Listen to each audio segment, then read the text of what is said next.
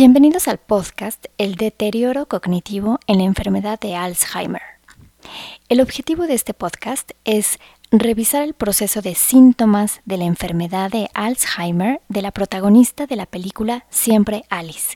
Me presento, mi nombre es Georgina García de León y yo te voy a guiar a través de este podcast. Still Alice o Siempre Alice, como se conoce la película en el idioma español, es una historia basada en la novela bestseller de Lisa Genova en el 2007. Alice, el personaje principal, protagonizado por Julianne Moore, es una lingüista de la Universidad de Columbia, a quien le detectan la aparición prematura de la enfermedad Alzheimer. El proceso de Alice es muy doloroso para ella y para su familia y los lleva a tomar decisiones muy duras a través del avance de la enfermedad de Alice. En este análisis abordaremos la aparición de los síntomas que se le presentan a Alice y cómo se van afectando sus capacidades cognitivas.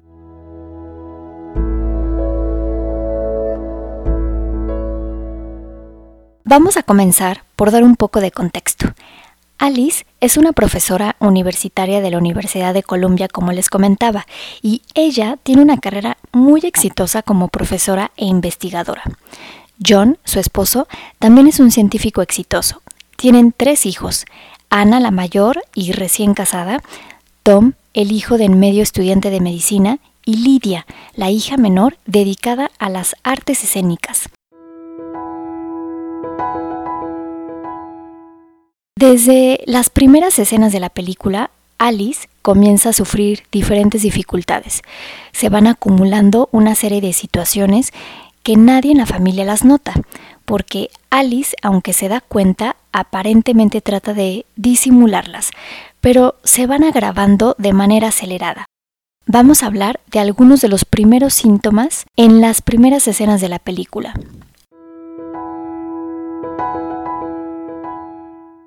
Alice se encuentra en una cena festejando su aniversario de vida número 50 y la acompañan John, su esposo, y dos de sus hijos, la mayor Ana con su esposo y Tom.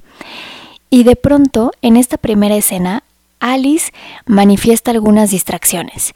Y mientras Ana y su esposo conversan acerca de la relación entre Ana y Lidia, Lidia la hija menor, Alice se encuentra un poco como ausente y distraída y esa conversación que alcanza a escuchar la conecta con su infancia y confunde la conversación como si le estuvieran hablando de ella y de su hermana.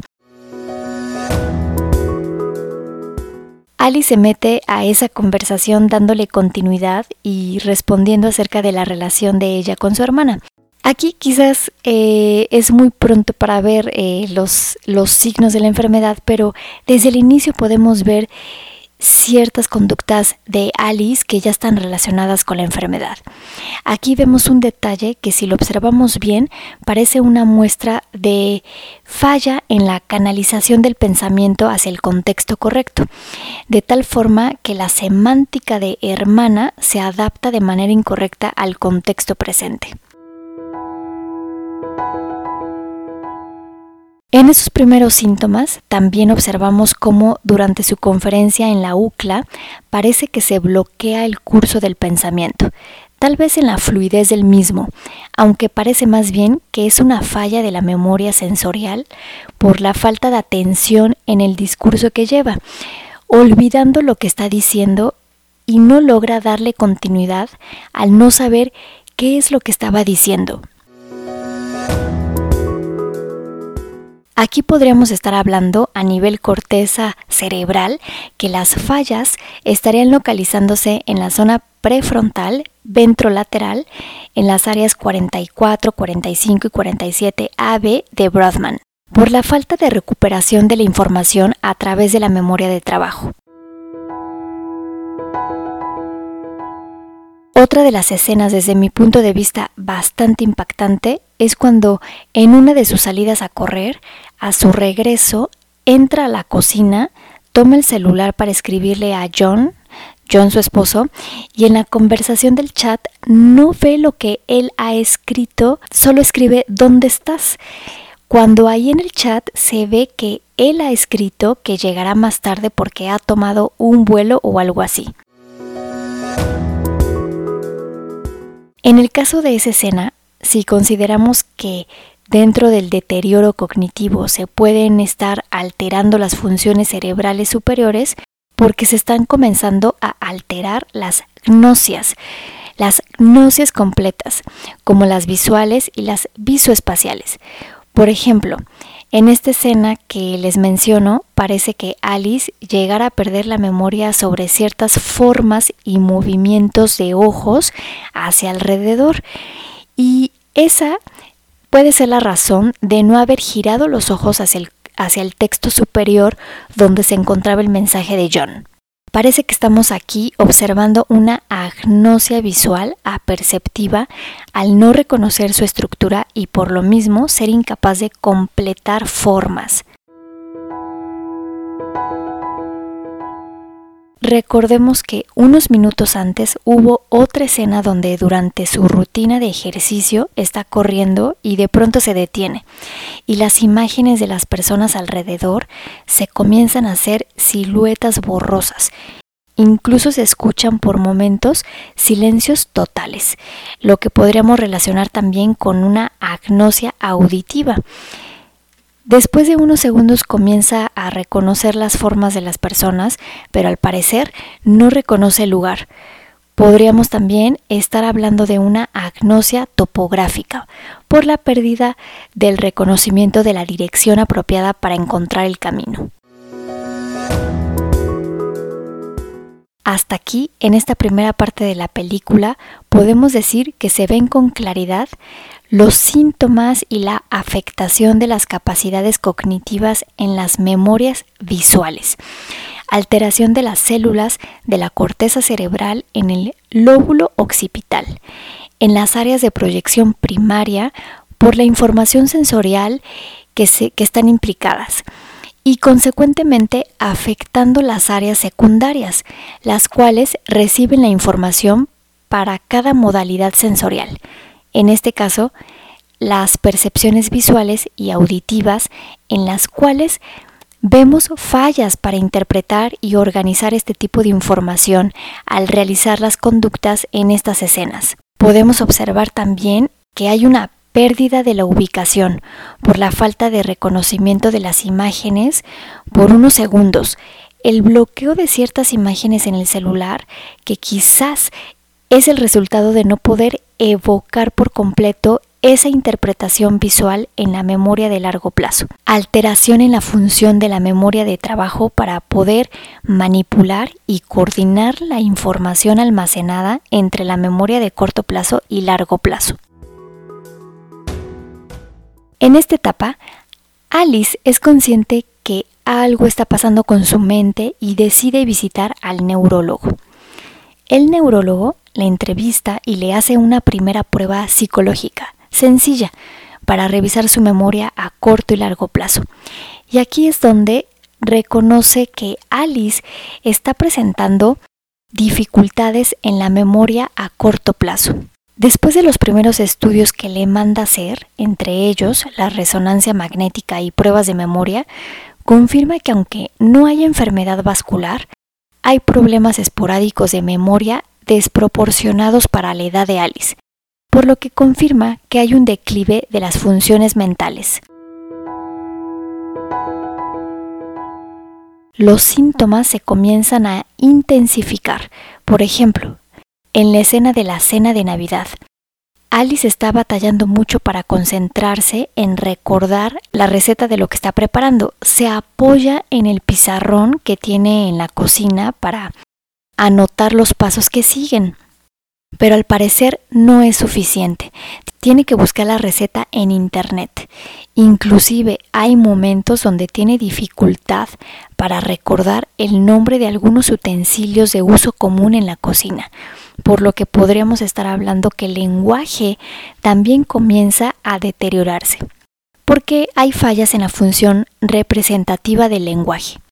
En esta misma escena se puede observar la intensidad del daño de la memoria a corto plazo, ya que Tom, su hijo, entra a la cocina con Jenny, su novia, la presenta con Alice y Alice le da una bienvenida muy calurosa, diciendo, gusto en conocerte, me alegro que nos acompañes.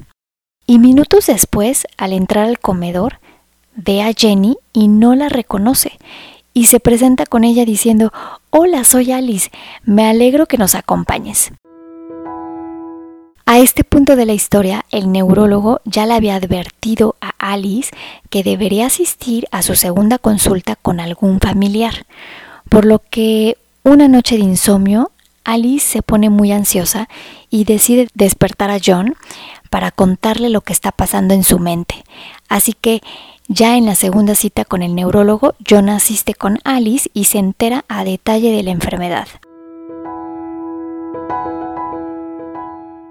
En esta segunda cita, Alice recibe los resultados de la tomografía para detectar el daño a nivel molecular y se detectan altos niveles de amiloide, los cuales son normales en personas ancianas, pero lo patológico en Alice es por la edad tan prematura que se le está desarrollando y sin presentar alguna otra enfermedad a la que se le pudiera asociar este efecto. Por otro lado, buscando la causa de esta enfermedad, tanto el doctor como John y Alice buscan asesoría genética para poder identificar alguna posibilidad de que la enfermedad sea hereditaria.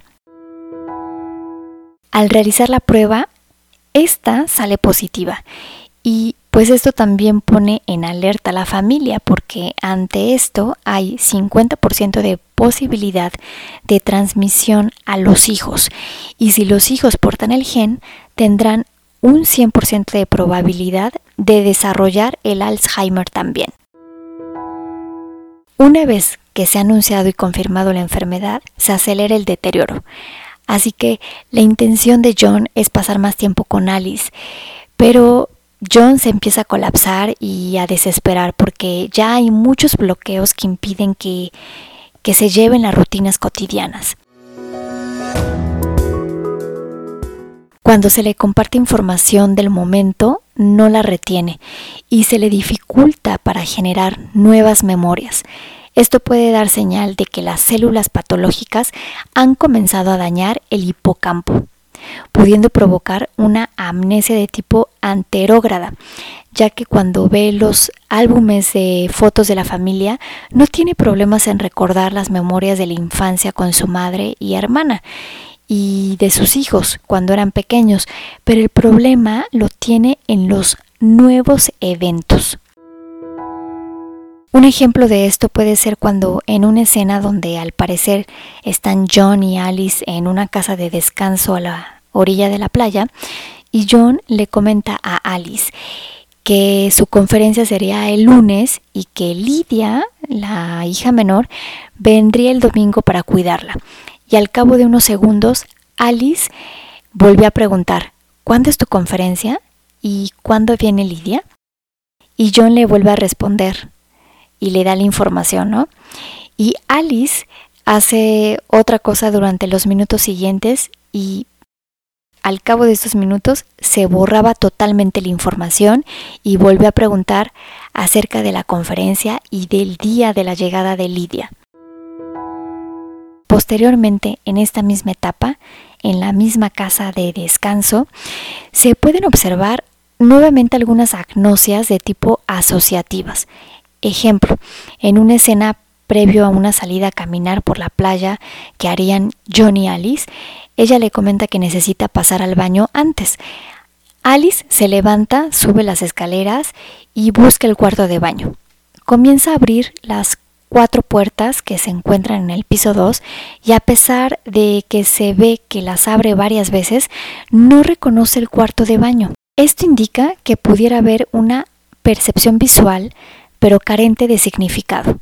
Es decir, que eh, esto está asociado a las capacidades o vinculado a las capacidades cognitivas superiores y a la memoria de almacenamiento, por lo que nuevamente vemos que el daño en la parte de la memoria de trabajo, coordinando la información entre el corto y largo plazo, pues está viendo afectada.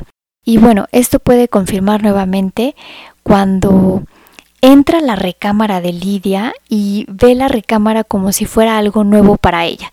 Comienza a observar cada objeto y toma algunos de los libros encima de la cama. Uno de ellos es el diario de Lidia y viene el nombre así muy claro, ¿no? Que es de Lidia. Lee el nombre de su hija, pero al parecer no reconoce el nombre.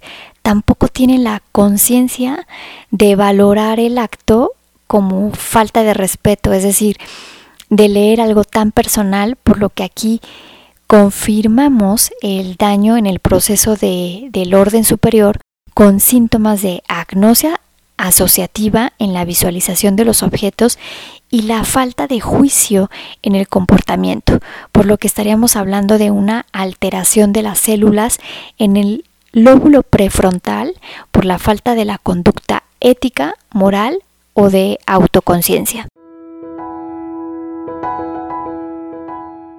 A partir de este momento, y ya llegando casi al final de la película, podemos observar la constante de fallas en la memoria de Alice, de las cuales hemos venido analizando en este podcast.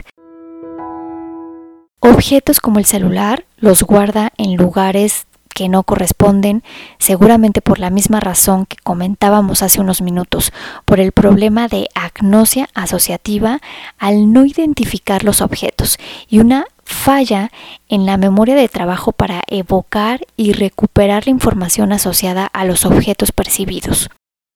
Otro de los problemas vinculados al problema de la memoria de trabajo es la incapacidad de evocar su sabor de helado preferido, por lo que podríamos decir que también se muestra un deterioro en el óvulo frontal en el área asociativa gustativa, la cual permite un valor motivacional de las percepciones gustativas y que nos orientan hacia el deseo o hacia el rechazo de un sabor.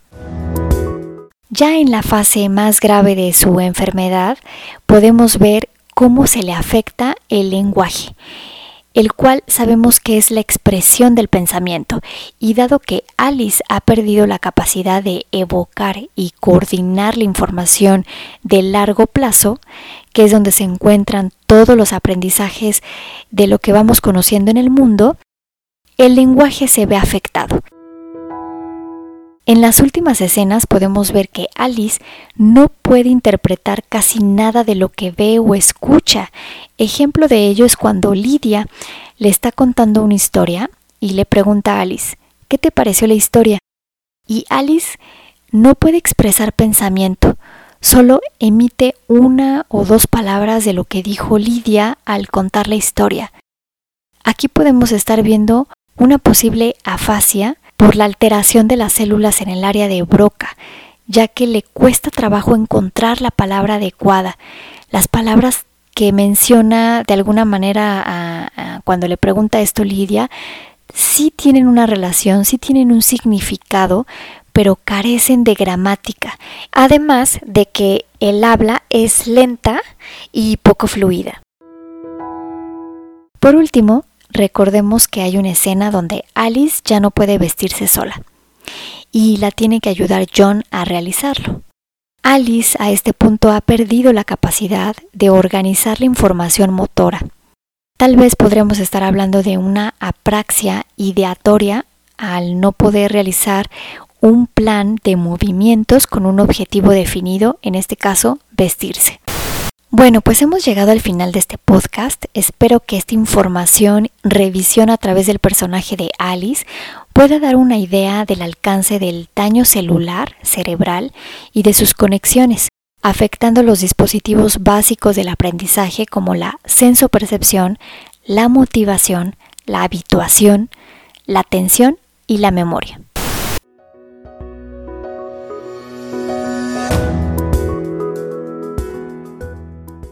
Créditos. Música de Ben Sound, Melodía Recuerdos, disponible en www.bensound.com. Voz y producción, Georgina García de León Barrón. Agradecimientos a la Facultad de Estudios Superiores Iztacala, SUAYED, Psicología.